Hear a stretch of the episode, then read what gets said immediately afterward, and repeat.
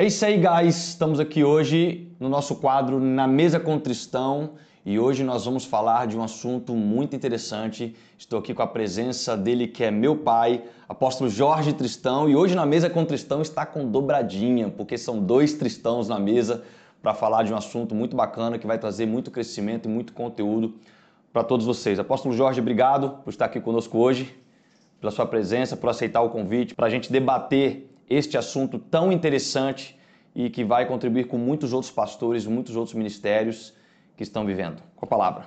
É um prazer poder estar aqui né, para gravar essa, esse podcast, porque é um assunto interessante demais, porque há uma necessidade de alguém contar experiências sobre isso. Eu acho fantástico, estou com muito prazer. Obrigado. Hoje nós vamos falar sobre transição ministerial. Para quem não sabe, aqui nós vivemos uma transição ministerial nos últimos dois anos. O apóstolo Jorge, depois de 30 anos liderando a igreja, né, foi transicionado para minha pessoa, que nos últimos dois anos assumiu como presidente, e a gente quer compartilhar um pouco destas experiências que vivemos, das nossas dificuldades, dos nossos desafios e também das nossas conquistas com toda essa transição que foi feito da forma mais bíblica possível, da forma mais consciente possível, sem prejudicar o restante dos irmãos que aqui também congregavam. E eu quero fazer já uma pergunta, apóstolo. É, diante das condições bíblicas, como que você pode enxergar as transições que aconteceram também na Bíblia? Isso pode, poderia ser aplicado nos nossos dias atuais? Eu creio que sim, porque as, as dificuldades de transição na Bíblia como a gente vê, por exemplo, né, a questão de Moisés para passar para Josué, é, Elias passar para Eliseu, né, essas, esses casos de Paulo para Timóteo, eles trazem para a gente ensinamentos fantásticos. Eu acredito que muitos pastores hoje que estão já desgastados, já com o ministério, tem pastor que já está subindo o morro, né, como Moisés, mas ainda não entregam o cajado para ninguém porque tem algumas dúvidas, tem algumas dificuldades. Eu não posso dizer que eu também não tive. Claro que eu tive. E eu faço questão de repassar isso, que como eu venci as minhas dificuldades quando eu olhava um... Porque uma igreja que você fica nela 20, 30 anos, é como a sua filha mais, é, filha mais velha, né? Você não entrega para qualquer um. Então não é fácil para a gente passar, porque a gente faz, desenha toda uma igreja que você queria que continuasse. E a gente pode acabar, inclusive, caindo num risco, né? Porque quando você citou muito bem aí uma filha mais velha, pode ser que o pastor se apaixone mais pela noiva do que pelo noivo. É verdade. É, de tomar mais conta da noiva do que se apaixonar pelo noivo que vai vir buscar a noiva. Isso acontece, eu acho que em muitas igrejas onde tem uma monarquia ministerial, onde pastores que vão ali envelhecendo e não querem passar o cajado, né, porque se apaixonaram pela noiva e acaba se tornando até uma idolatria, né?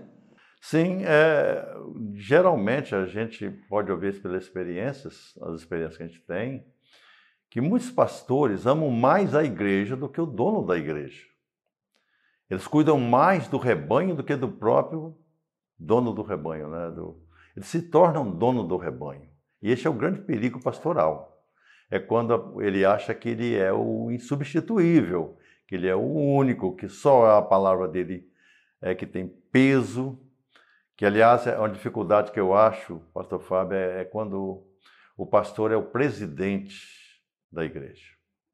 Pastor presidente. Esse título é muito pesado. Por quê?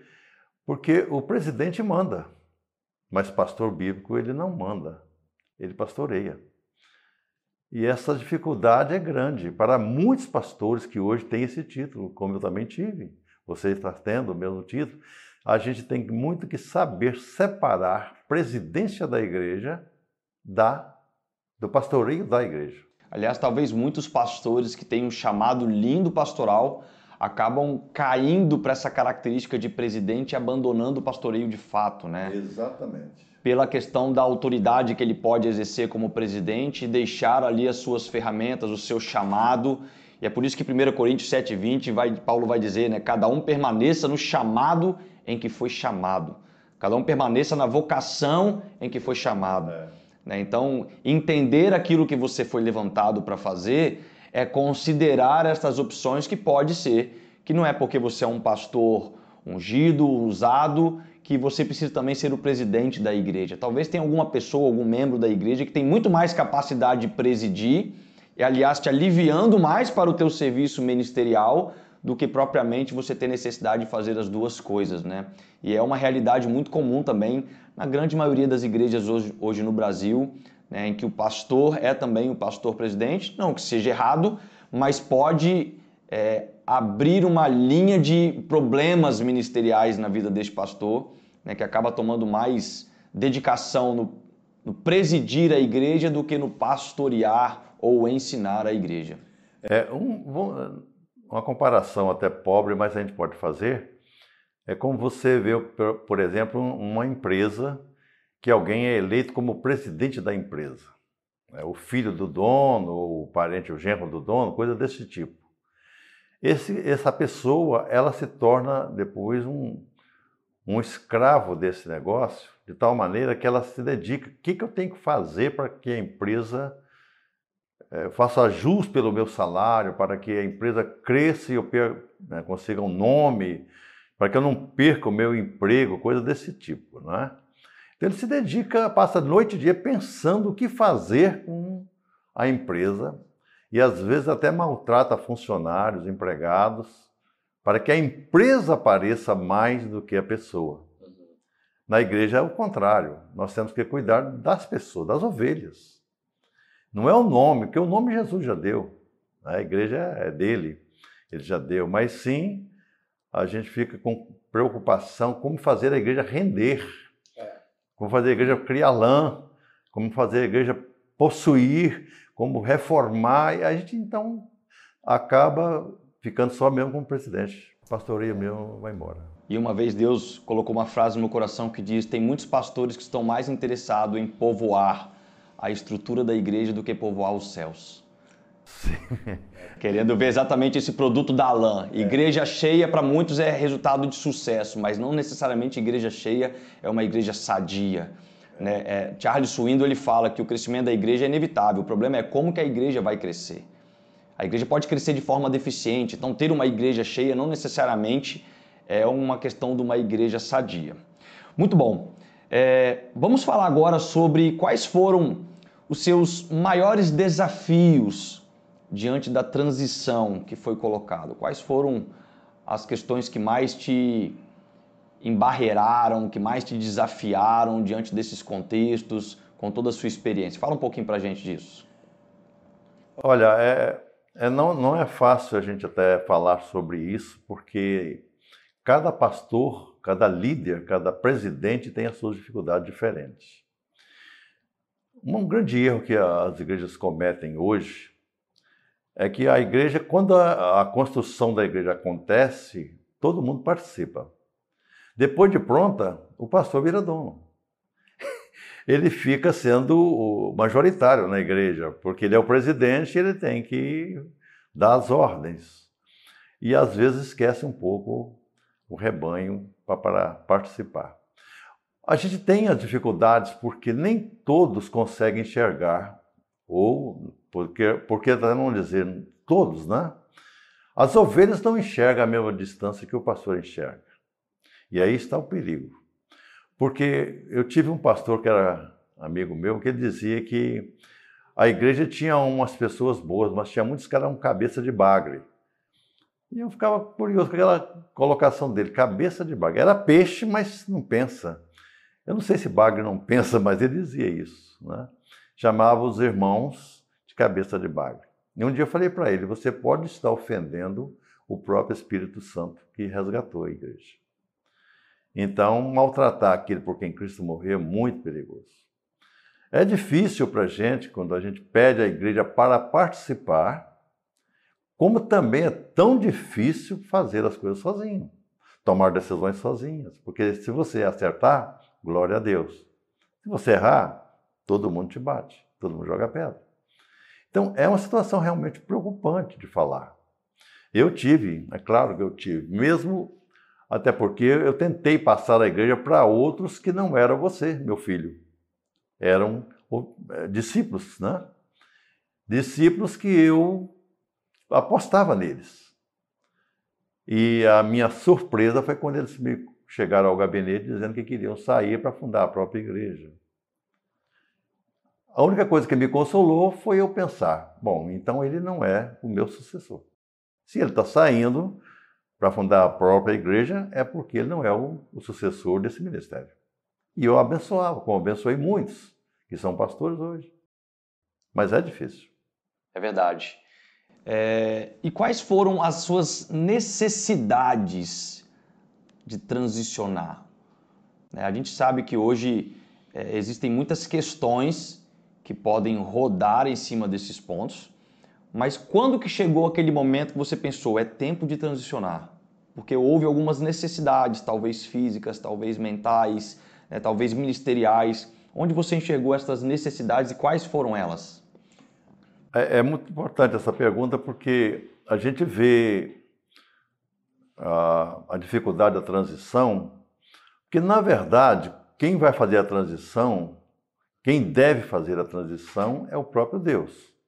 Como a gente vê na Bíblia, que ele chamava outros para transicionar, né? escolhia como escolheu outros homens para transicionar. A gente fica naquela questão de ficar procurando dentro, do, do rebanho quem seja este homem. Quem será deles que eu posso confiar?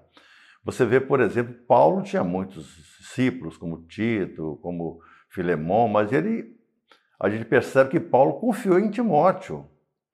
Ele apostou tudo em Timóteo. Pelo, pelas cartas a gente percebe como que Paulo é, se espelhou tanto em Timóteo para poder confiar nele a ponto de elegê-lo como bispo ali da região, né, daquela época, para ele cuidar de outros pastores também. Timóteo era um, era um cara novo, né, era um rapaz, era um, um jovem pastor, mas ele, ele pôde mostrar para Paulo que ele tinha condições de assumir aquele cargo. Então a dificuldade que a gente tem é essa, de saber se é a vontade de Deus, se é a vontade da gente. Agora, você acha que esse, essa necessidade da transição, ela está vinculado mais com o tempo ou está vinculado com a sensação de ter cumprido um propósito? Por exemplo, Jesus ele transicionou seu ministério para os 12 discípulos com três anos e meio. Ele não ficou 30, 40, 50 anos dentro de um ministério. Jesus ele cumpriu um propósito e transicionou ali o legado, né? Mas a gente vê que às vezes alguns homens homens e mulheres que são líderes ministeriais, são pastores, pastoras, mas já talvez cumpriram aquilo que deveriam ter cumprido ministerialmente naquele, naquele momento, naquela geografia, mas querem continuar segurando o bastão. E eu vejo muito isso com a relatividade daquela corrida de revezamento 4x4. Porque na corrida de revezamento 4x4, são quatro corredores que têm que passar o bastão e o bastão tem que chegar até o final. E o interessante é que a pessoa não passa o bastão enquanto a outra está parada. A pessoa que está na frente, o atleta que está na frente, ele começa a correr antes do que está atrás chegar para que o bastão seja passado em movimento. Então não, eu, eu não consigo crer aquela necessidade de fadiga total ministerial. Pronto, agora me esgotei, agora eu vou passar o ministério. Pronto, cheguei numa idade que não consigo mais ficar de pé para pregar, agora eu vou passar o ministério. Mas eu consigo enxergar quando o pastor, o líder, ele tem uma visão de reino, ele já quer fazer isso em movimento, porque ele sabe que existe um tempo para cumprir o propósito ministerial. Existe um, um, um, tempo que, se a gente não se alertar para estes tempos, pode ser que a gente não consiga preparar os sucessores. Né? E às vezes tem ainda, como você citou, às vezes você levanta sucessores que foram enganos. Sim. Né? Porque trazem, não, não querem continuar com o legado que foi lançado em cima deles e acabam querendo fundar os seus próprios trabalhos, né? Então você enxerga isso de forma bíblica? É, eu, eu, vejo os cinco ministérios que, né, que nós temos na igreja de hoje, que a Bíblia diz. Esses cinco ministérios, muitas vezes, eles estão tá se usando um só, né? que é o pastor. Aí tem o, tem o apóstolo, tem o, né, o mestre, tem profeta. profeta, e eles estão sentadinhos lá no banco sem nada a fazer. E a gente não percebe isso. Quanto são importantes para a igreja que haja variação. Jesus escolheu doze, cada um com estilo, cada um com uma pregação diferente. Eu fico imaginando que às vezes Pedro pregava na igreja e eles aplaudiam, esse que é o nosso pastor, esse camarada é tremendo. Aí Pedro vai embora, vem João manso falando, mas, nossa, não, esse que deve ser o nosso pastor, tão amoroso, tão legal, João, dá prazer conversar com o João. Aí João saía, quer dizer, cada um com estilo. E Jesus mostrando ali que o rebanho precisa dessa diversificação no ministério, de ministérios. É por isso que a Bíblia recomenda que todos eles né, têm, uns são chamados, olha que não está falando de cinco, está falando de uns que estão dentro da igreja, são milhares, que tem um chamado ministerial que está abafado por não ter a oportunidade de passar o bastão. Então, talvez a resposta é que uma das questões de que muitos pastores não conseguem transicionar é pela não prática ministerial dos cinco ministérios dentro da igreja. Sim. Não é verdade? Sim. Porque quando o pastor está sozinho dentro dos cinco ministérios, como que ele pode crer? Porque Pedro vai falar dessa multiforme graça de Deus. Hum. Então a multiforme graça de Deus é que vai edificar a própria igreja. Porque é a igreja que vai trazer essa própria edificação. Então se tem ausência dos cinco ministérios, tem também a carência da transição. A transição não vai conseguir acontecer de uma forma concreta porque existe a ausência dos ministérios. E aí o pastor que está presidindo, que está pastoreando ali como líder, fica de mãos atadas até. Né? Ele tem uma necessidade, ele entende que já chegou um tempo dele transicionar, mas ele não conseguiu com que a igreja pudesse trabalhar esses cinco ministérios e aí causa transtornos e muitas igrejas acabam sofrendo né, as consequências ministeriais diante disso também. Você deu, o exemplo do 4x4 né, da, da corrida, né? Imagina se alguém daqueles ali resolvesse não entregar o bastão e continuasse correndo. O que, que, ia acontecer? Será que ele aguentaria chegar até o fim Ei, da corrida? Eu acho que tem muita igreja que está correndo com os bastões segurando por aí na mão, hein? Exatamente. Então, ele, além de, dele atrapalhar aquele que foi escolhido né, por alguém para fazer o trabalho, ele também estaria arriscando a, a, perder tudo, porque ele não ia, talvez não aguentaria a chegar até o final. Foi o caso de Moisés, que precisou de alguém para levantar os braços dele, para abençoar, porque não tinha mais ninguém para fazer. Ele achava ele era insubstituível. Né? Se as minhas mãos não estiverem estendidas, Israel perde a guerra. E esse, esse tipo de pastores ainda existem, tem essas dificuldades. Esses colegas estão sofrendo um cansaço tremendo, estão sofrendo um desgaste tremendo, a obra está sofrendo um desgaste tremendo, a igreja está sofrida, mas infelizmente não chega à conclusão de ver que dentro da igreja Deus levantou ou É verdade, é verdade. Eu até acredito que muito desses índices de suicídios pastorais que têm aparecido agora diante dos nossos olhos em todo o mundo, né, tem também uma relação direta ou indireta com, com estas características ministeriais.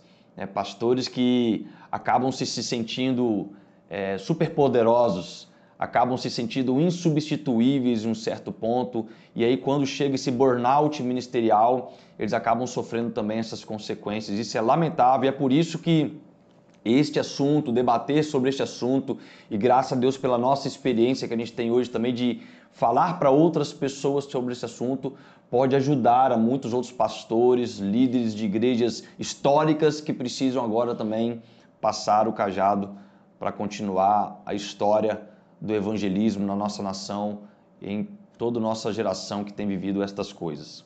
Muito bom. Uh, uma outra pergunta, apóstolo.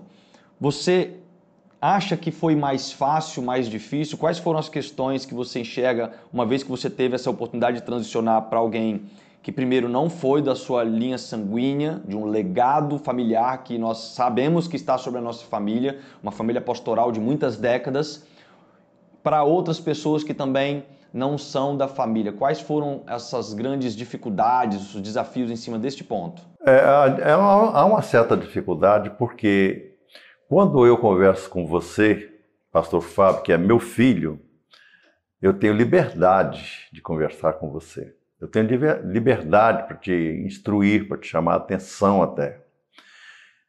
Quando eu lido com uma pessoa que não é do meu sangue, eu lido com mais cautela, porque eu não tenho a mesma liberdade de ensinar, de corrigir, de, reclamar qualquer, qualquer coisa. Né? Então, isto traz para a gente uma certa dificuldade. Eu que tive, eu tive eu tive a oportunidade de ser presidente da Ordem de Pastores desse estado por oito anos, por dois, dois mandatos. Lidei com muitos pastores, cheguei a ser mesmo até conselheiro de muitos deles. E eu notei essa, essa dificuldade de muitos pastores, porque eles tinham, é, estavam fazendo um discípulo, mas ele queria o filho. ele não queria aquele, ele queria o filho. Então, aquele discípulo era mal, é mal fabricado, digamos assim. Você pode usar essa frase. Porque ele procurava fazer até que um que aquele que estava ali, que a igreja escolheu, que é que aquele errasse, que ele cometesse um fracasso, para que ele encaixasse o filho dele na vaga, naquela vaga, porque esse era o sonho dele. É o sonho de todo pai. E querer colocar os próprios filhos como sucessores. E esse é um grande perigo, porque nem todo filho é sucessor. E é interessante que na nossa experiência foi exatamente até o contrário, né? Porque eu fugi do ministério muitos é. anos, né? É. Eu vendo todas as experiências que você vivia enquanto eu ali filho como pai pastor, né? No ano que eu nasci você já era pastor. Então, assim, toda a minha vida eu vi um pai pastor e eu, e eu falava comigo mesmo, eu não quero ser pastor. Olha o tanto que pastor sofre, olha o tanto que pastor é tarefado, olha o tanto de dificuldades. É toda semana num velório, é isso, é aquilo, é problema de casamento, é uma coisa assim que quem não foi chamado realmente para viver aquele ministério não deveria nem sequer pensar em querer ser um pastor, porque não é sobre uma profissão, é sobre um chamado ministerial. Né? Aliás, tem um livro de Hernandes Dias Lopes, né, de pastor a pastor. A gente vai deixar a recomendação dele aqui no final deste vídeo, muito bom, e que ele fala muito sobre isso. Existem hoje muitos profissionais do altar. Sim. Profissionais do altar. E não é isso que a Bíblia traz como o ministério pastoral. Pastoreio não é um, um, um serviço de tempo integral. Pastoreio é vida integral. Se você não nasceu para ser pastor, não foi levantado para ser pastor, não deveria se arriscar. E eu, quando pensava nestes pontos, eu ficava fugindo. Por mais de 10 anos, eu fugi do meu chamado ministerial, fui até para outros países tentando fugir das minhas responsabilidades que eu sabia que rodava na minha família, que queimava no meu coração de uma certa forma, mas alguns bloqueios, né? Eu não queria viver dificuldades que você viveu. Eu não queria viver experiências negativas que você viveu. Né? Então eu acabei fugindo por muito tempo do ministério e eu hoje também sofro as consequências disso. Apesar de ainda ser um pastor jovem, eu vejo, olho para trás e vejo quanto tempo de trabalho ministerial eu perdi se eu pudesse ter né, me entregue ao ministério conforme aquilo que eu já tinha sido chamado com mais tempo. Né? Isso também é muito importante de pontuar. Existe uma outra questão também, apóstolo, que uh, eu vejo hoje em relação à transição é, principalmente dentro da nossa realidade, da forma que aconteceu, é que a Bíblia deixa, eu deixei até separado aqui, em Joel 2, no versículo 28, existe uma promessa de derramamento do Espírito, que diz o seguinte: Depois disso derramarei o meu Espírito sobre todas as pessoas, vossos filhos e vossas filhas profetizarão, vossos velhos terão sonhos e vossos jovens terão visões. Esse assunto é um dos assuntos que eu defendi, inclusive, no meu trabalho de conclusão de curso no seminário de teologia, que eu falo sobre essa forma de anacronismo ministerial, essa forma de atualização do, da cultura, do conhecimento, porque hoje nós temos um encurtamento geracional totalmente diferente do que era há 30, 40, 50 anos atrás. Há 30, 40, 50 anos atrás, o encurtamento de geração ele podia ser de até 20 anos de diferença. Um homem de 40 anos se comunicava perfeitamente com um homem de 20 anos. Hoje, este encurtamento ele reduziu para 5 anos por causa da tecnologia, por causa da globalização. Então, ministerialmente, nós também temos que olhar dentro dessas características bíblicas e eu vejo que esse texto se encaixa bem Porque quando a gente fala que os velhos terão sonhos, eu compreendo até hoje o quanto de sonhos ministeriais você ainda possui. E, e, o quanto de sonhos você coloca, sabe, nesta igreja que você exerceu um ministério grande parte da sua vida, se dedicou de uma forma linda, de uma forma integral, de uma forma impecável, né? Mas chega um momento que os teus sonhos eles começam a ficar um pouco mais distantes. Talvez por questões da idade, talvez por causa do distanciamento geracional, e é aqui que eu vejo uma necessidade de transição importante. Porque talvez você tenha muito mais sonhos do que eu ainda possuo hoje. Só que quando essa promessa fala do Espírito Santo agindo em nós, ele não fala que vai ser abandonado os pilares principais. Ele não fala que vai ser abandonado as raízes, tudo aquilo que foi construído. Mas quando os velhos têm sonhos e os jovens têm visões, quer dizer que os jovens conseguem dirigir para os sonhos que os velhos não concretizaram. Então hoje eu que peguei a transição né, da igreja aqui aonde nós pastoreamos, hoje eu que tenho esta responsabilidade sobre a minha vida, em momento nenhum eu quero destruir os sonhos que você começou, muito pelo contrário. Eu quero ter condições de enxergar o caminho para concretizá-los. Eu acho que isso que é o mais lindo dentro de uma transição geracional, é porque não é sobre destruir o seu trabalho das últimas décadas, mas é sobre de concretizar os sonhos que não foram realizados e ampliá-los em uma condição que talvez você mesmo possa pensar, poxa, talvez eu não teria é, alcançado este sonho com tanta clareza, com tanta velocidade, porque essa diferença geracional é um ponto interessante também. E isso vai acabar piorando para os próximos 30 anos. Daqui a pouco a nossa resposta geracional, ela diminui de 5 para 2, 1 ano. Então uma pessoa de 20 anos não vai ter condições de dialogar com uma pessoa de 18 anos, porque a diferença geracional vai se encurtando. E é aí que a gente não pode usar o chamado anacronismo. É aí que a gente tem que olhar que as ferramentas de 30 anos atrás, às vezes não conseguem ser aplicadas nos dias de hoje e com todo o avanço tecnológico, nós precisamos continuar utilizando isso como ferramentas de proclamar o evangelho, de entender como que a sociedade tem se comportado diante desses fatores. Eu vi alguém falando uma vez, meu filho, que o machado só corta bem se ele for afiado dos dois lados. Quando você afia o machado de um lado só, ou uma faca, ela corta, sai torto, não sai certo. E o fio tá, não está 100% aprumado, né, digamos assim. Dizem que os jovens, eles é, esbanjam conhecimento e os velhos esbanjam experiência. Então, esses dois fios precisam andar juntos, experiência e conhecimento. É uma balança. Né? É uma balança. Daí, o porquê é que nós estamos bem alinhados, eu e você. Porque você tem muito mais conhecimento do que eu mas eu tenho muito mais experiência que você. Então, as minhas experiências somadas aos seus conhecimentos dão um grande lucro para o reino de Deus. Exatamente. Um grande lucro para o reino de Deus, né? Diz que os velhos repetem história, né? os velhos repetem história, né? E... Mas os novos repetem erros.